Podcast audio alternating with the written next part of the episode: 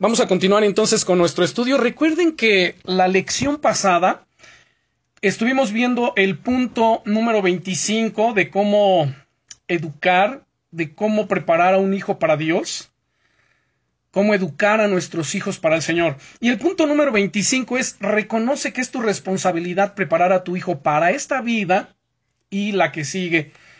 Y hago referencia a este punto porque no lo terminamos de ver, nos quedamos algo así como que a la mitad. Hoy vamos a concluirlo si Dios nos permite. Pero es muy importante, muy, muy importante que tomemos conciencia de cada uno de estos puntos. Y que no solamente, como hemos dicho, como hemos señalado en muchas otras ocasiones, no es solamente el tener la información, el decir, wow, sí, eso ya me lo sé, es muy interesante, sino además es llevarlo a la práctica de los 25 puntos que hasta ahorita llevamos o, hablemos de los 24 anteriores, que podamos hacer una evaluación cada uno y decir, a ver, de estos 24 que hemos visto, ¿cuántos de estos yo estoy practicando? ¿Cuántos de estos estoy llevando a la práctica con mi familia, con mis hijos, con mi hogar? Obviamente con la esposa o la esposa con el esposo, pero sí tenemos que estar eh, aplicándonos a ellos, eso es parte de nuestra vida, es nuestra vida en sí, es lo que va a llevarnos a cumplir con el propósito o con uno de los tantos propósitos de Dios. En este caso, es edificar la familia, es preparar a los hijos para esta vida y para la que viene. Y para entrar nuevamente en este punto y ver lo que nos hace falta, vamos a orar y que sea el Señor guiándonos, dirigiéndonos iluminando nuestra mente y corazón. Bien, Padre, en el nombre poderoso de Jesucristo. Te damos muchas gracias, Señor, por tu amor, te damos gracias por tu presencia y te damos gracias, Señor, porque tú eres bueno. Eres bueno y para siempre, Señor, es tu misericordia. Estamos en tus preciosas manos, Rey eterno. Y te pedimos, Señor, que perdones en primer lugar todos nuestros pecados. Santifícanos, límpianos, purifícanos. Hay áreas en nuestra vida con las que estamos luchando, con las que estamos trabajando, y que esas áreas débiles del carácter de nuestra vida son en las que muchas veces tropezamos, las que nos llevan a pecar, y por ello te pedimos, Señor, perdónanos, límpianos, santifícanos, purifícanos, que nuestra mente que nuestro corazón, Señor, sean rectos delante de tu presencia. Y ahora te pedimos, Señor, que abras los ojos de nuestro entendimiento, que nos guíes, Señor, a través de tu bendita palabra. Ilumínanos, Señor. Ilumina nuestra mente, ilumina nuestro corazón, que seas tú afirmando las verdades eternas de tu palabra en nuestros corazones, en el nombre poderoso de Jesucristo. Amén. Muy bien, pues continuamos entonces. Hago un breve, breve recordatorio de lo que ya vimos en este punto 25. Recuerden que es reconoce que es tu responsabilidad preparar a tu hijo o a tus hijos para esta vida y la que sigue. Y mencionábamos que muchas veces la mayoría de los padres, digo, porque no todos lo llevan a, lo hacen realmente, pero muchos de los padres se enfocan en preparar a sus hijos para esta vida. Por ello, pues es que los enviamos al colegio, y cuando llegan al nivel preparatoria, bueno, pues a ver, ya estás pensando, eh, porque la preparatoria se va rapidísimo. ¿Qué vas a estudiar? ¿Qué va a ser? ¿Qué, carrera vas a elegir en la, en la universidad? Y entonces uno los va encaminando, ¿no es cierto? Los va eh, eh, enfilando en todo ello. Y entonces, pues se hacen ahorros, se hacen preparativos, se hacen muchas otras cosas que puedan contribuir con esa preparación de los hijos padres que están o estamos interesados en que además de ser buenos profesionistas puedan ser también buenos hombres para la sociedad, que puedan aportar algo bueno, algo positivo. Pero no todos toman conciencia de que un día vamos a dejar esta tierra, un día nos vamos a ir a la presencia de Dios y la gran mayoría de los seres humanos, y por qué no decirlo, muchos cristianos no están preparados para la vida eterna. Si hacemos una, una evaluación, un pequeño test acerca del cielo, por ejemplo, ¿Qué tanto conoces al cielo? ¿Qué tanto sabes del cielo? ¿Qué seres habitan el cielo? ¿Qué funciones se desempeñan en el cielo? ¿Qué roles hay para los hijos de Dios en el cielo? ¿Dónde vamos a reinar, a gobernar? O sea, son muchas cosas. Y entonces, ¿Qué tanto sabes? Y la gran mayoría sabe muy poco o casi nada acerca del cielo. De hecho, cuando se toca ese tema del cielo, para muchos es una, un tema muy aburrido, así como que, ay, no, bueno, piensan que el cielo es un lugar así blanco, blanquecino, como una niebla densa o una, o una niebla tenue, y todos vestidos de blanco, como con arpas en la mano, sentaditos en una nube, y como que una vida aburrida. Y bueno, realmente esa es una, una imaginación que muchos han tenido, una idea, un concepto acerca del cielo, y está tan fuera de la realidad, tan fuera de lo que la Biblia dice. La Biblia habla tanto, tanto del cielo, que si nos ponemos a estudiarlo, nos vamos a asombrar de las cosas impresionantes que se describen aquí en la Biblia. Es un lugar fascinante, emocionante, glorioso, poderoso.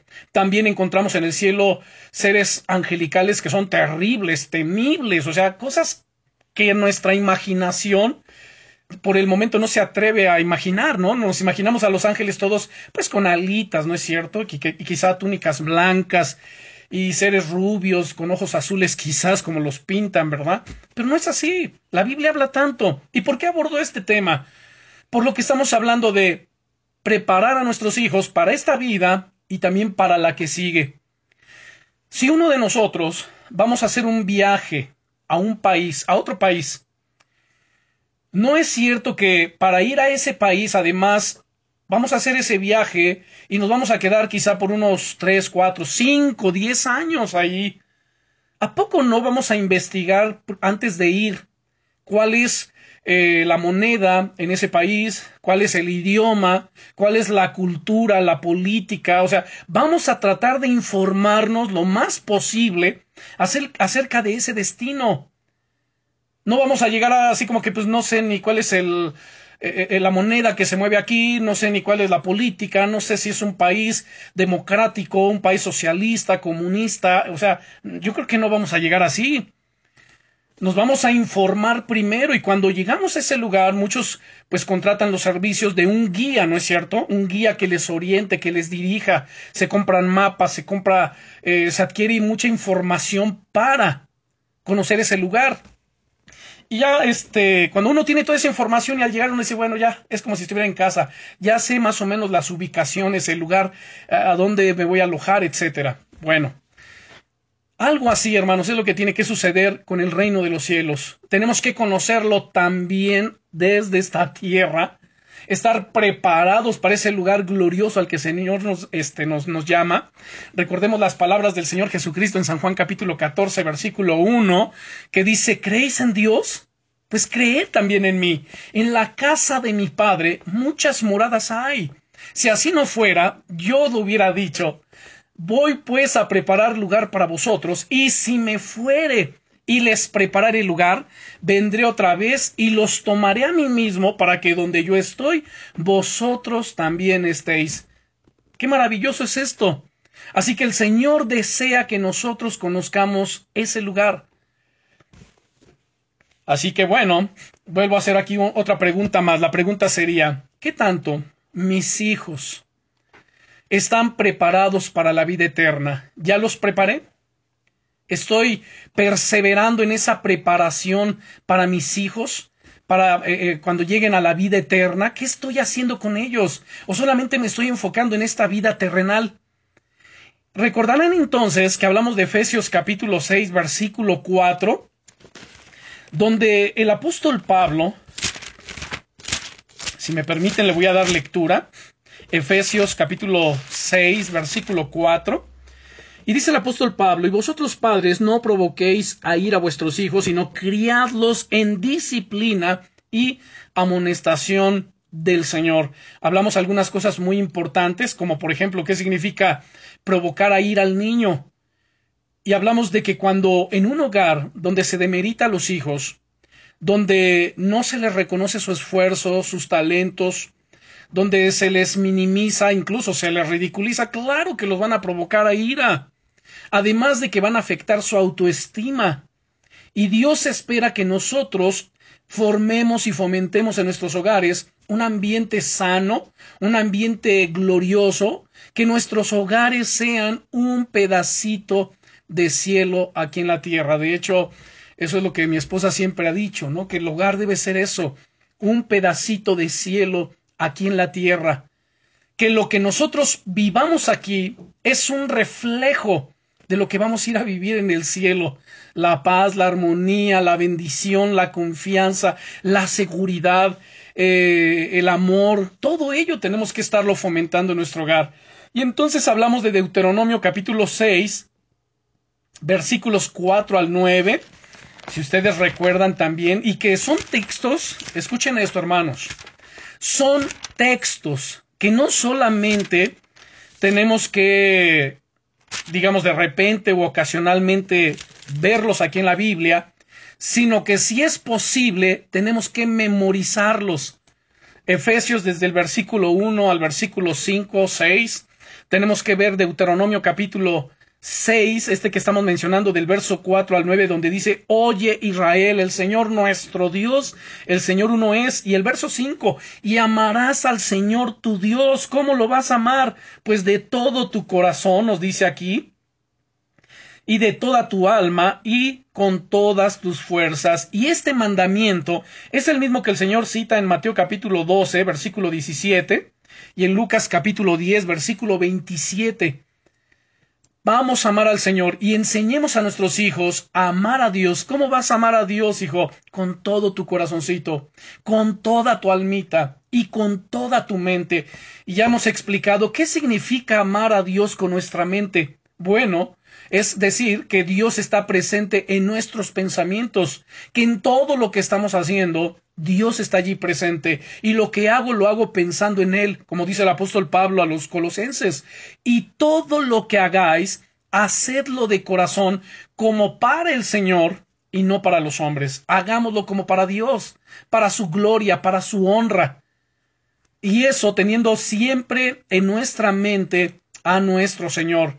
También recordarán ustedes que hablamos acerca de, bueno, realmente eh, vimos también Éxodo capítulo 13, del versículo 1 hasta el versículo 13, donde vuelve a hacer hincapié allí Moisés acerca de la necesidad que como padres tenemos, en primer lugar, de observar nosotros los mandamientos, de guardarlos, de vivirlos, de hablarlos en nuestra casa, pero también dice, las repetirás a tus hijos y a los hijos de tus hijos. Ahora, observen esto. En primer lugar, vamos a mirar hacia nosotros mismos como padres de acuerdo a lo que estamos hablando y a, lo que la palabra de Dios nos está eh, señalando. Número uno, ¿qué tanto observo yo los mandamientos de Dios, sus mandamientos morales? ¿Cuáles son los mandamientos morales? Bueno, lo que encontramos en Éxodo capítulo 20, que es conocido como el Decálogo.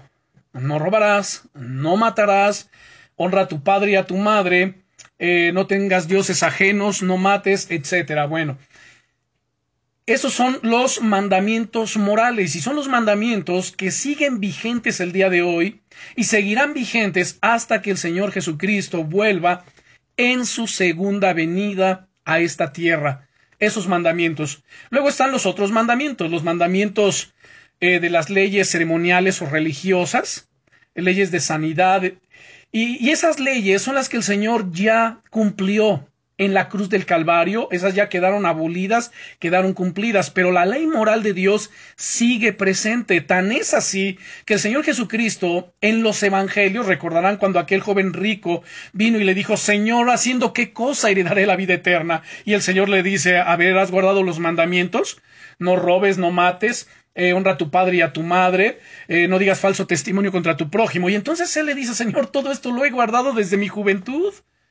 Y el Señor lo amó porque si algo conoce el Señor, es el, no las palabras, sino el corazón del ser humano, del hombre. Y vio esa sinceridad, esa honestidad del corazón de él, y le amó. Y entonces Jesús le dijo, una sola cosa te hace falta, vende todo lo que tienes y dáselo a los pobres. Y ustedes conocen ya Ah, eh, cuál fue el desenlace allí. Pero entonces miramos que Jesús hace observación de los mandamientos morales y todavía el apóstol Pablo en sus cartas nos habla acerca de ellas, el apóstol Pedro también, Santiago. Y esos son los que nosotros tenemos que estar también observando. Entonces, en primer lugar, ¿cómo ando yo en cuanto a la observación de los mandamientos del Señor? Porque si yo no los observo, ¿cómo puedo enseñarle a mis hijos que los guarden? Entonces, en primer lugar, somos nosotros, empezamos por nosotros mismos, dice el dicho popular. El buen juez por su casa empieza. Y en segundo lugar, ahora sí, voy a enseñarle a mis hijos, ahora veamos cómo les estoy enseñando a mis hijos la palabra, que amen a Dios, que honren a Dios, que obedezcan la palabra de Dios. Y en tercer lugar, dice a tus hijos, a los hijos de tus hijos, es decir, a tus nietos. Pero bueno, imagínense si padres que no les enseñaron a sus hijos por negligencia, ¿ustedes creen que se van a tomar el tiempo ahora para enseñarle a los nietos? Si no pudieron enseñarle a sus hijos, menos a los nietos, porque los hijos van a decir, espérate papá o espérate mamá, o sea, lo que no pudiste hacer conmigo ahora lo quieres hacer con mis hijos, o sea, el tiempo se te pasó, ¿cómo crees? Debiste haberlo hecho conmigo. Pero bueno, son cosas que pudiesen salir de repente y que bueno, no tenemos que esperar, ¿verdad? Que nada de eso acontezca, sino como hemos dicho en muchas otras ocasiones, tenemos que tomar medidas preventivas, prevenir. Y la forma de prevenir eh, males a nuestra familia, males a nuestros hijos, es aplicándonos con ellos desde pequeños e instruirlos en el camino de Dios. Proverbios capítulo 22 versículo 6 que nos dice, instruye al niño en su camino, y cuando fuere viejo no se apartará de él. No va a haber forma que se aparte del camino de Dios. ¿Por qué? Porque está permaneciendo. Porque les hemos enseñado, hemos establecido un fundamento sólido en sus vidas. Pero es una gran, una gran irresponsabilidad el simplemente decir, no, bueno, yo ahorita solamente de, pues sí, le hablamos la palabra, de repente se las mencionamos, pero que eh, finalmente nuestros hijos van a elegir y cuando ellos crezcan que ellos decidan. Pues no, eso es una irresponsabilidad. Es como dejar que ese arbolito que, que está creciendo y de repente está torciendo el camino, que lo dejemos así como que no, pues cuando sea grande, pues igual y se endereza. Pues sabemos que no. Igualmente aquel dicho que dice, árbol que nace torcido, pues jamás su rama endereza. O sea, esa es una eh, realidad, es por naturaleza que no va a enderezar. Así que, y es aplicable, en este caso, a la disciplina, a la educación en nuestros hogares para con nuestros hijos. Entonces, enseñémosles, amémosles, ilustremos su entendimiento con la palabra de Dios. Y ahora vamos a entrar al Salmo 78. Este, por supuesto, no lo vimos en nuestra lección pasada, pero es parte de este estudio, de este punto 25. Y aquí en el Salmo 78, versículos 5 al 7, nos dice, espero que tengan su Biblia conmigo, están abriendo las escrituras, Salmo 78, versículos 5 al 7, y leemos. Él estableció testimonio en Jacob y puso ley en Israel la cual mandó a nuestros padres que la notificasen a sus hijos, para que lo sepa la generación venidera y los hijos que nacerán escuchen. Miren qué importante lo que está diciendo. Nuevamente vuelvo a leer el verso 5. Él estableció testimonio en Jacob y puso ley en Israel. Sus testimonios son acerca de los hechos portentosos que Dios hizo desde que se le apareció a Abraham, posteriormente Isaac, Jacob, hasta el pueblo de Israel en Egipto, como Dios los liberó con brazo extendido, trayendo esas diez plagas poderosas, abriendo el mar, etcétera. Bueno, es el testimonio que Dios dio, que Dios dejó. Además, dice que puso ley en Israel, esa ley que recibieron en el monte Sinaí por mano de Moisés, la cual mandó a nuestros padres que la notificasen a sus hijos. Escuchen. ¿Para qué les dejó Dios esta ley y esos testimonios? Para que se las notificasen a sus hijos, se las hicieran saber, las hicieran de su conocimiento, para que lo sepa la generación venidera y los hijos que nacerán y los que se levantarán lo cuenten a sus hijos, a fin de que pongan en Dios su confianza. Y miren lo que dice en este mismo versículo en la parte B y no se olviden de las obras de Dios, que guarden sus mandamientos. Veamos todavía hasta el versículo 10. Y no sean como sus padres, generación contumaz y rebelde, generación que no dispuso su corazón, ni fue fiel para con Dios su espíritu, los hijos de Israel, arqueros armados, volvieron las espaldas en el día de la batalla, no guardaron el pacto de Dios, ni quisieron andar en su ley. Y aun si me permiten el once, dice, sino que se olvidaron de sus obras y de sus maravillas que les había mostrado. Qué terrible es esto. El saber que Dios, el haber visto el poder de Dios, su mano gloriosa operando milagros, haciendo prodigios, señales, cosas extraordinarias, y pasado un tiempo olvidarse de ello, y pasado un tiempo dejar atrás los testimonios de Dios, eso es terrible. Lo que Dios espera es que les contemos a nuestros hijos y que los testimonios que tenemos de Dios, por ejemplo, si Dios nos ha sanado, si nos ha libertado, si nos ha perdonado, si, ha, si nos ha provisto, si ha hecho cualquier milagro, cualquier cantidad de obras gloriosas, ¿saben? Es importante que nosotros las anotemos, que nosotros se las podamos compartir a nuestros hijos. Notifiquémosle los testimonios, pero también la ley de Dios, los mandamientos de Dios, que se los establezcamos en sus corazoncitos y que los llevemos, les ayudemos a encontrar eh, la aplicación práctica para que ellos lo tengan presente en su diario vivir, aún desde el colegio, aún desde que podrá ser el nivel kinder y de allí pues en los demás niveles de estudio escolar. Así que bueno, vuelvo a tocar el versículo 5 donde dice Asaf, porque este es un salmo no de David, sino de Asaf, Asaf que era eh, es conocido como el director de alabanza de, de David. Bueno, dice el versículo 5. Él estableció testimonio en Jacob y puso ley en Israel, la cual mandó a, a, nuestros padres que la notificasen a sus hijos. Entonces Dios ordenó que sus leyes y estos hechos poderosos en la historia de Israel se transmitieran de padres a hijos. ¿Cómo lo iban a hacer? Número uno, de una manera oral transmitírselas oralmente. Entonces, esto muestra el propósito y la importancia de la educación religiosa. Ayudar a cada generación a obedecer a Dios y a depositar su esperanza en Él y más, hermanos, en este tiempo donde los valores éticos, morales y sobre todo espirituales, pues están derrumbando donde nuestros legisladores, nuestros gobernantes están haciendo de las leyes lo que quieran, están legislando cualquier cantidad de herejías, cualquier cantidad de barbaridades, cualquier cantidad de cosas que socavan las buenas costumbres, que socavan los fundamentos del matrimonio y de la familia. Más en estos tiempos tenemos que hacerlo. Es importante evitar que los niños repitan los mismos errores. Eh, número uno, que sus antepasados cometieron. Número dos, que el día de hoy nuestras autoridades y muchos padres están también cometiendo. Así que la pregunta que surge aquí es, ¿qué están haciendo ustedes para transmitir a la próxima generación la historia de la obra de Dios en el mundo? ¿Qué estamos haciendo?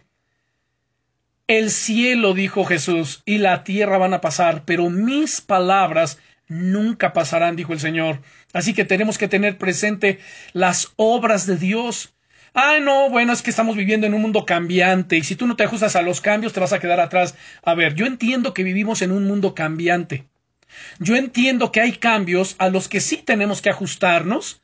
Por supuesto que, por ejemplo, la economía es, vivimos en un mundo globalizado, en un mundo computarizado, donde la tecnología, bueno, está hiper mega avanzando a, a, pasos agigantados y no podemos quedarnos atrás. Claro que tenemos que ajustarnos a ello, tenemos que avanzar, tenemos que eh, ampliar nuestro campo, nuestro horizonte de conocimiento, tenemos que hacerlo. Pero hay cosas a las que sí definitivamente no podemos ajustarnos y no lo vamos a hacer. Cosas que van en contra de lo que ya estaba yo señalando, de las buenas costumbres, de los fundamentos del matrimonio, de la familia, de esos principios eternos, esos principios divinos que Dios estableció. Por supuesto que no, no nos vamos a ajustar a lo que contraviene a la palabra de Dios. Y para ello tenemos que aplicar nuestro criterio cristiano. ¿Cuál es el criterio cristiano? Ya hemos enseñado en la iglesia antes de la pandemia, cuando el apóstol Pablo, hablando a los Corintios, dice, mira, todo me es lícito, pero no todo conviene. Todo me es lícito, pero no todo edifica. Todo me es lícito, pero yo no me dejaré dominar de ninguna de estas cosas. Entonces, con sabiduría de Dios, vamos a discernir, a ver, ¿esto me edifica? edifica mi casa, edifica mis hijos, edifica mi hogar, mi matrimonio. No, pues que no, lo hago a un lado, por supuesto, y no importa quién lo diga. Segundo, eh, esto me es permitido, pero, bueno, número uno, no todo edifica, no todo conviene. A ver, esto nos conviene como una familia cristiana, como cristiano que yo soy, como cristianos que son mis hijos, esto nos conviene y nos va, va a llevarnos a glorificar a Dios, a exaltar su nombre. No, pues que no, lo hacemos también a un, lado. Y el tercero, que es, todo me es lícito, pero yo no me dejaré dominar de ninguna de esas cosas. No me voy a dejar dominar. ¿Qué cosas quieren dominar mi hogar, mi familia, mi matrimonio, mis hijos, mi vida espiritual? Pues si eso que viene a tratar de dominarme son cosas que se oponen a Dios y a su palabra, no me voy a dejar dominar de ello, no me voy a someter a ninguna de esas cosas, a ninguna norma, a ninguna regla, a ninguna ley que se opone a las leyes de Dios. Es así de simple. Ahora, es muy importante también que los padres conduzcan a sus hijos a la fe. Ayudemos a desarrollar su fe. Enseñémosle uh, la doctrina fundamental del cristianismo. Miren, hermanos, conocer doctrina no es para los teólogos. No es solo para los pastores, para los maestros de la palabra. Conocer doctrina es para toda la iglesia, aún para el recién convertido, para nuestros hijos, enseñarles doctrina. No temamos a la doctrina. Necesitamos conocerla porque conociéndola no nos vamos a extraviar de la fe, no nos vamos a extraviar de la verdad. Y esta debe ser siempre la fuente primaria de la instrucción religiosa. Quiero que observemos el versículo 9 de este Salmo 78. Bueno, el versículo 9 nos dice, los hijos de Efraín, noten esto, arqueros armados, eran diestros, arqueros armados, ¿Qué sucedió con ellos? Volvieron las espaldas en el día de la batalla. El autor de este salmo, Asaf, él parece, si continuamos con la lectura, favorecer a Judá, que era una tribu meridional, que podemos encontrar en este mismo salmo, en los versículos. Em, de hecho, sí, en este mismo salmo, en los versículos 67 y 68, se los voy a leer para que tengamos noción de qué está hablando Asaf respecto de esta tribu. Dice, desechó la tienda de José y no escogió la tribu de Efraín. Acuérdense que acabamos de hablar de Efraín, arqueros armados, pero volvieron las espaldas atrás en la batalla. Dice, y no, y no escogió la tribu de Efraín, sino que escogió la tribu de Judá. De esta tribu de Judá es a la que pertenecía David, el rey. Y de esta misma tribu vino Jesucristo. Bueno, el monte de Sión al cual amó. Entonces favoreció más bien a Judá y no a Efraín. Efraín era una tribu norteña, una tribu del norte, lo que implica que esto fue escrito después de que el reino de Israel se dividió a causa de la rebelión de Jeroboam. ¿Y quién era Jeroboam? Bueno, pues era uno de los parientes, bueno, no pariente, de los hijos de Salomón. Luego leemos el versículo 10 también. El versículo 10 dice, no guardaron el pacto de Dios ni quisieron andar en su ley. Saben, hermanos, el no guardar el testimonio de Dios, el no guardar los mandamientos de Dios, el no observar y guardar la palabra de Dios, propicia que el ser humano sea derrotado, que experimente derrotas, que experimente fracasos en su vida, porque no está honrando a Dios, no lo está considerando, no lo está poniendo en primer lugar. Vuelvo nuevamente a mencionar algunos detalles sobre estas tribus. Recuerden, Efraín era una tribu norteña, eh, pero además era la tribu más prominente de Israel desde los días de Moisés hasta la época de Saúl, del rey Saúl. El tabernáculo se colocó en su territorio. Fíjense qué gloriosa bendición ellos habían recibido. O sea, no existe otra narración bíblica que diga que los soldados de Efraín salieron huyendo de la batalla. Así que tal vez sea una metáfora referente al fracaso de Efraín al no poder proveer un liderazgo firme en esos días. Ellos fracasaron en el propósito por el cual Dios los había escogido. Ahora, cuando David subió al trono, recordarán ustedes si han leído el libro de, de los reyes, la tribu de Judá ganó prominencia. Debido a la fe y la obediencia de David, David, eh, Dios escogió entonces a Jerusalén en Judá para ser el lugar del nuevo templo y entonces rechazó a Efraín. Ya lo vimos en los versículos 67 y 68, ¿no es cierto? ocasionando entonces tensiones entre estas dos tribus, la tribu de Efraín y la tribu de Judá. Y tal vez este salmo se escribió debido a esa tensión a fin de demostrar una vez más por qué Dios eligió a Judá. Dios obra mediante aquellos que le son más fieles. A veces uno puede dar por sentado, no, bueno, es que yo recibí una palabra y Dios la va a cumplir. Y entonces, como Dios me dio una bonita palabra, me relajo, ¿no es cierto? Me relajo, dejo de buscarlo y comenzamos a hacer cosas que no corresponden, que no glorifican a Dios, pensando que al final del día, como Dios ya habló una buena palabra, se va a cumplir. Y no es cierto. No es así llegará el momento que por causa de ello, como están deshonrando a Dios, ellos ameritan entonces un juicio, un castigo, una reprensión de parte de Dios.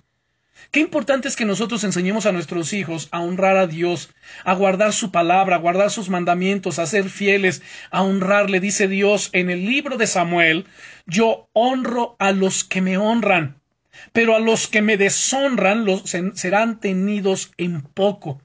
Es interesante, ¿no es cierto? Además es inquietante.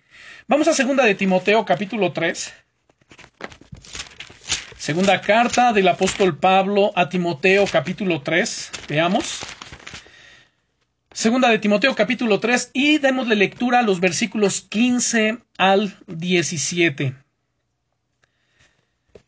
y que desde la niñez ha sabido las sagradas escrituras. ¡Wow! ¡Qué bendición es esta! Que cuando nuestros hijos sean grandes o ya de grandes podamos decirle, oye, que desde la niñez tú has sabido las sagradas escrituras. Y Pablo le está diciendo aquí a Timoteo, las cuales te pueden hacer sabio para la salvación por la fe que es en Cristo Jesús.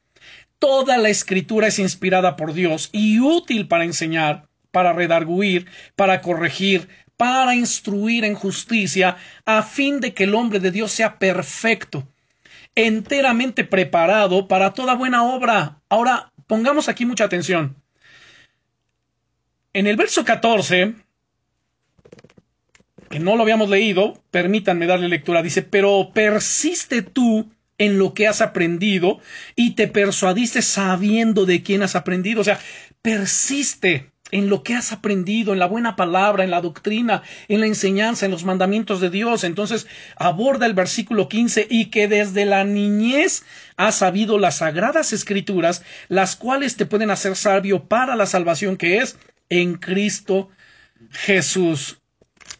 Timoteo, como lo hemos señalado en otras ocasiones, él fue uno de los primeros en la segunda generación de cristianos llegó a ser cristiano no por medio de la predicación de un evangelista que hubiera predicado un tremendo sermón, sino debido a que su madre y su abuela le enseñaron las sagradas escrituras desde que era niño. Aquí vemos la importancia de la influencia espiritual que ejercen la mamá y aún la abuela.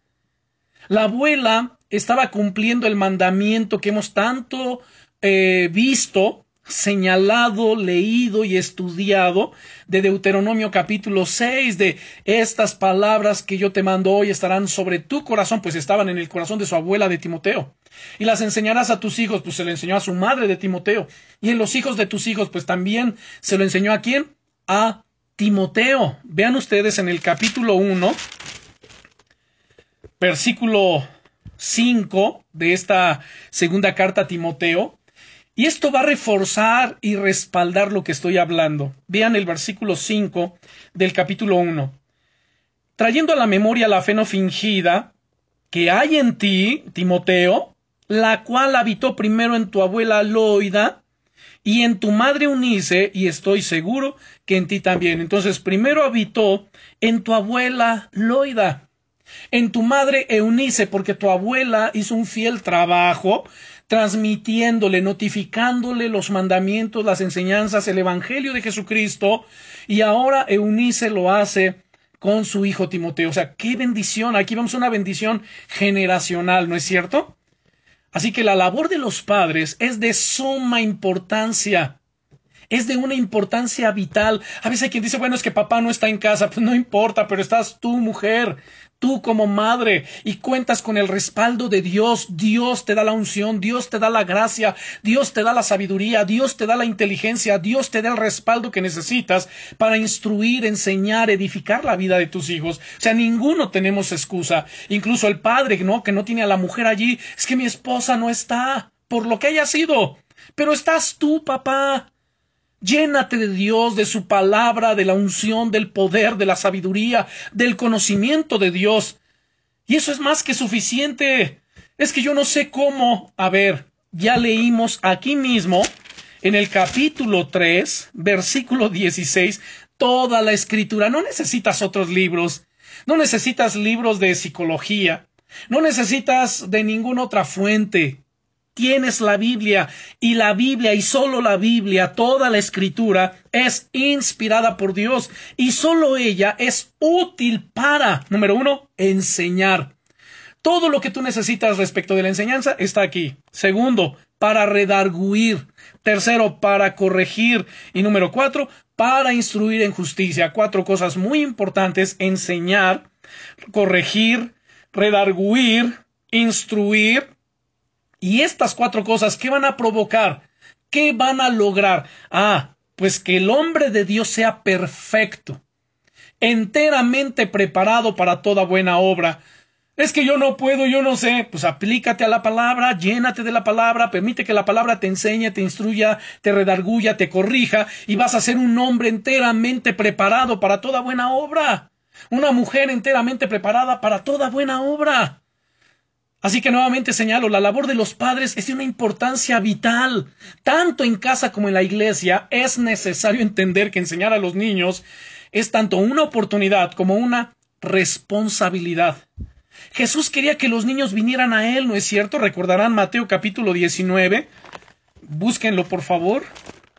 Vamos a Mateo capítulo 19, versículos 13 al 15 y damos lectura, entonces le fueron presentados unos niños para que pusiese las manos sobre ellos y orase. Y los discípulos los reprendieron, pero Jesús dijo, Dejad a los niños, venid a mí, y no se lo impidáis, porque de los tales es el reino de los cielos y habiendo puesto sobre ellos las manos, se fue de allí. El mismo Jesús quiere que los niños vengan a su presencia, pues traigamos a nuestros hijos a la presencia de Dios, traigamos a nuestros nietos y no se los impidamos, sabiendo que de los tales es el reino de los cielos. Ahora, a semejanza de la madre y abuela de Timoteo, Eunice y Loida, eh, que eran estas mujeres que influyeron en Timoteo, pues hagamos nuestra parte en guiar a nuestros hijos a Cristo. Tomen ejemplo de estas dos mujeres, de Loida y de Unice, de la abuela y de la madre, y ejerzan esta influencia espiritual positiva, gloriosa, sobre sus hijos. Señor, dame sabiduría. Señor, eh, oriéntame, guíame.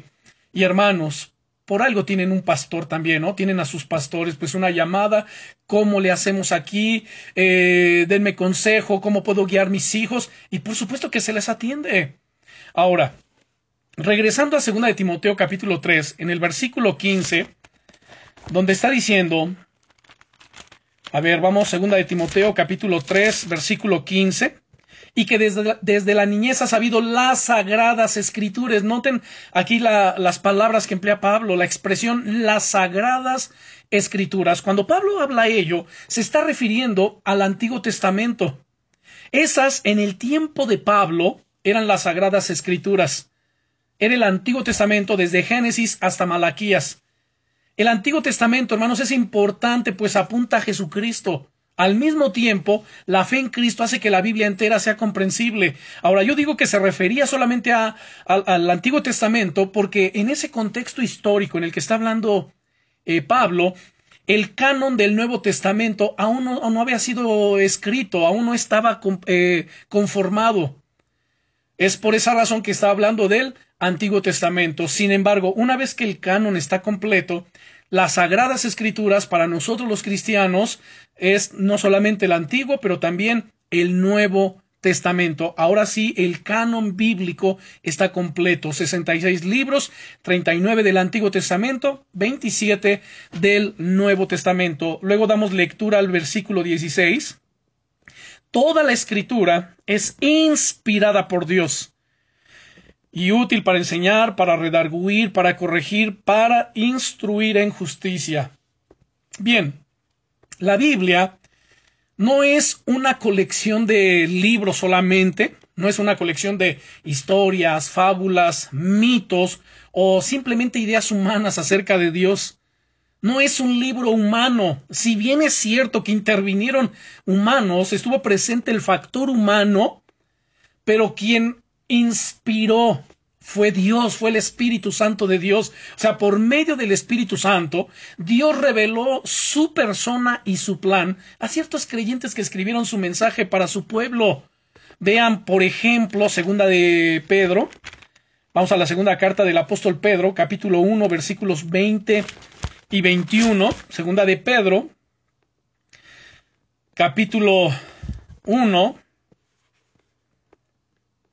Versículos 20 y 21 dice, ya destinado desde antes de la fundación del mundo, pero manifestado en los postreros tiempos por amor. Perdón, estoy yo en primera de Pedro, aunque tiene mucho que ver lo que estaba yo leyendo ahorita, pero es la segunda de Pedro 1, versículos 20 y 21, que nos dice, entendiendo primero esto, que ninguna profecía de la escritura es de interpretación humana porque nunca la profecía fue traída por voluntad humana, sino que los santos hombres de Dios hablaron siendo inspirados por el Espíritu Santo. Este proceso es conocido como inspiración. Los escritores escribieron desde su contexto personal, histórico y además cultural, aunque usaron sus propias mentes, talentos, idioma y estilo, ellos escribieron lo que Dios quería que escribieran. La escritura es absolutamente confiable porque Dios, Dios controló sus escritos. Dios permitió que se escribiera solo lo que Dios quería que estuviese aquí. Sus palabras son completamente autoritativas para nuestra fe y para nuestras vidas. La Biblia es inspirada por Dios. Léanla y usen su enseñanza para que guíe su conducta. Así que es muy importante que podamos reflexionar acerca de la inspiración divina de la Biblia y que así se lo enseñemos a nuestros hijos. Hoy día el mundo secular está demeritando la inspiración de las Sagradas Escrituras, diciendo que es un mito, que son simplemente unas historias, que es una invención humana en la necesidad del hombre de creer en algo, pero todo eso son los pensamientos demoníacos. Es tan importante que el día de hoy la Iglesia se sumerja en el conocimiento de la Biblia, en el conocimiento de las Sagradas Escrituras, particularmente en la inspiración divina de la Biblia.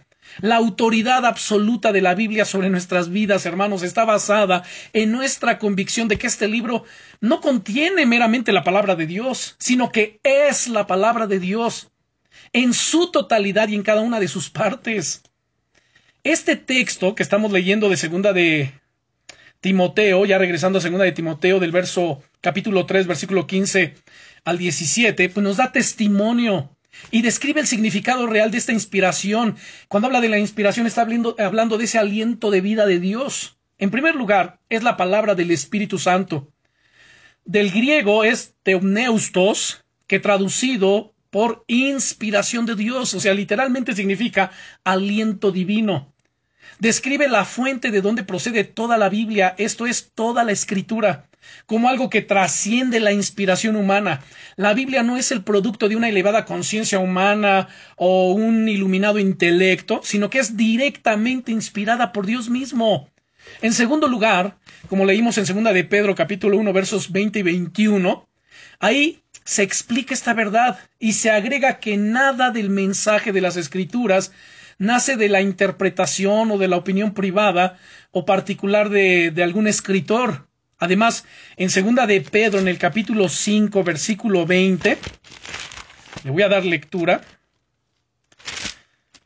este, segunda de Pedro, perdón, es capítulo 5. Es el capítulo 3, versículo capítulo segunda de Pedro, capítulo 1, versículo 20, entendiendo primero esto que ninguna profecía de la escritura es de interpretación privada, o sea, cada escritor que participó en la producción de las sagradas escrituras fue movido por, o sea, literalmente llevado, conducido por el Espíritu Santo. Esto, sin embargo, no significa que los escritores fueron utilizados por Dios para escribir como autómatas, como robots, sin su participación consciente. O sea, Dios no pasa por encima de aquellos dones del intelecto y la sensibilidad que ha dado a sus criaturas. Así que mantengámonos alerta y advertidos en todos los casos en que ciertos individuos reclaman escribir automáticamente cualquier cosa en cualquier tiempo y alegan atribuyéndole que es por el Espíritu Santo. O sea, el Espíritu Santo nunca funciona de esa manera. Él en ningún momento hace nulo eh, nuestra conciencia, nuestro intelecto, o sea, de ninguna manera. En tercer lugar, en Primera de Corintios, capítulo 10, veamos Primera de Corintios, capítulo 10, versículos 10 al 13. Dice aquí el apóstol Pablo, 1 Corintios 10, versículos 10 al 13. Dice, ni murmuréis como algunos de ellos murmuraron y perecieron por el destructor. 1 Corintios, ¿qué les dije? 10. Es 1 Corintios capítulo 2, perdón. 1 Corintios capítulo 2, versículos 10 al 13. Dice, pero Dios nos las reveló a nosotros por el Espíritu, hablando acerca de estas cosas gloriosas, porque el Espíritu todo lo escudriña, aún lo profundo de Dios, porque ¿quién de los hombres sabe las cosas del hombre, sino el Espíritu del hombre que está en él? Así tampoco nadie conoció las cosas de Dios, sino el Espíritu de Dios. Y nosotros no hemos recibido el Espíritu del mundo, sino el Espíritu que proviene de Dios para que sepamos lo que Dios nos ha concedido, lo cual también hablamos, no con palabras enseñadas por sabiduría humana, sino con las que enseña el Espíritu, acomodando lo espiritual a lo espiritual. Como pueden darse cuenta, en este pasaje se abunda en torno a este proceso mediante el cual fue, fue dispensada la revelación del Espíritu Santo. El versículo 13 dice que aún las palabras que se usaron en la redacción de la Biblia, o sea, no tan solo las ideas, fueron inspiradas por el Espíritu Santo, quien movió a los autores receptivos a escribir acomodando lo espiritual a lo espiritual, o sea, literalmente acomodando palabras espirituales a ideas espirituales. Este punto de vista bíblico sobre el origen de la Biblia se conoce como la inspiración verbal plenaria de las Escrituras, lo cual significa que cada palabra ha sido inspirada por el Espíritu Santo de Dios. De ahí la gran necesidad que tenemos, en primer lugar, de darle el lugar que le corresponde, el valor que merece la palabra de Dios, la atención, por supuesto, la devoción, y de ahí el enseñarla, como hemos venido repitiéndolo, a nuestros hijos, a nuestra familia, a nuestros hogares. Ahora quiero señalar todavía algo más. Segunda de Timoteo 3, versículo 16. Recuerden, toda la escritura. Desde el primer versículo del capítulo 1 de Génesis que comienza diciendo, Dios en el principio creó los cielos y la tierra. Bueno, desde ahí hasta el capítulo 22 y versículo 21 de Apocalipsis, que nos dice, la gracia de nuestro Señor Jesucristo sea con todos vosotros. Amén. Pues toda la escritura es inspirada por Dios. No hay un solo libro, un solo texto, un solo versículo o una sola palabra que no haya sido inspirada por Dios. Entonces, la expresión, permítanme repetir, es muy importante. La expresión se apoya en la palabra griega teopneustos, ¿Qué significa aliento divino, o sea, se, traduce literalmente como aliento divino, es la inspiración divina. Y esta constituye la más importante declaración de la Escritura acerca de sí misma. Y significa que ella es el fruto del creativo Espíritu Santo de Dios. Por ser expresión divina en sentido estricto, se le llama la palabra de Dios. Y aquí Pablo solo afirma que ha sido inspirada por Dios sin explicar todo el proceso, porque no es el, el, el momento ni el tema que está abordando él. Ahora, en otros lugares se refiere al papel del Espíritu Santo en la producción de la palabra escrita, como 1 Corintios 2, de 9 al 15, que ya le dimos lectura, y también segunda de Pedro 1.21, que ya también lo vimos, donde los santos hombres de Dios hablaron, hablaron siendo inspirados por el Espíritu Santo. Entonces, toda la Biblia es la palabra inspirada de Dios. Porque es inspirada y además es confiable, pues debemos entonces leerla y aplicarla a nuestras vidas. No hay otro libro como este, no existe, jamás ha existido, ni jamás existirá, jamás. Este es el único libro. La Biblia es la norma para probar todo aquello que pretende ser verdad. Es nuestra protectora de las enseñanzas falsas y nuestra fuente de dirección para saber cómo vivir. Es nuestra única fuente de conocimiento acerca de cómo podemos ser salvos. Dios quiere mostrarnos lo que es verdadero y equiparnos para vivir para Él. Para ello nos dejó su palabra, las sagradas escrituras. ¿Cuánto tiempo? Yo, y, les pregunto ahora, cada uno piénselo, respóndalo a sí mismo. ¿Cuánto tiempo estás empleando cada día en la lectura de la palabra de Dios? ¿Cuántos versículos a la semana te estás aprendiendo? O sea, ¿te memorizas por lo menos un versículo al día? Mi exhortación es léanla regularmente para descubrir la verdad de Dios y llegar a temer, a tener, perdón, seguridad en su vida y en su fe. Desarrollen un plan para leer toda la Biblia y no solo los pasajes conocidos, sino toda la escritura y enséñenla a sus hijos, se la repetirán a sus hijos y a los hijos de sus hijos. Preparen, tomemos conciencia de que somos los responsables directos delante de Dios y de nuestra sociedad de preparar a nuestros hijos para esta vida, pero también para la venidera. Oremos. Padre, en el nombre poderoso de Jesucristo, te damos muchas gracias por esta enseñanza. Te damos gracias por tu bondad, tu fidelidad. Te damos gracias, Señor, por la responsabilidad que tú nos das de ser padres, también de instruir, preparar, capacitar, corregir, disciplinar, orientar a nuestros hijos para esta vida y para la venidera. Oramos, Señor, por tu gracia, por tu sabiduría sobre nuestras vidas. Que podamos nosotros cumplir, Señor, con esta tarea que si bien es cierto es una tarea grande, al mismo tiempo es una tarea noble. Es, una, es, una, es un privilegio glorioso que tú nos das, sabiendo sobre todo que tú estás con nosotros. Estás para asistirnos, para ayudarnos. Nos has dado tu Espíritu Santo para iluminar nuestro entendimiento, para fortalecernos, para capacitarnos Gracias, bendito Señor. Guarda cada familia, cada hogar aquí representado. Que tú cumplas, Señor, tu propósito glorioso en cada uno de nosotros, en nuestros hogares, en nuestras familias. Ven y glorifícate, Rey eterno, en el nombre todopoderoso de Jesucristo, porque tú eres bueno, Señor, y porque para siempre es tu misericordia. En el nombre de Jesucristo de Nazaret. Amén.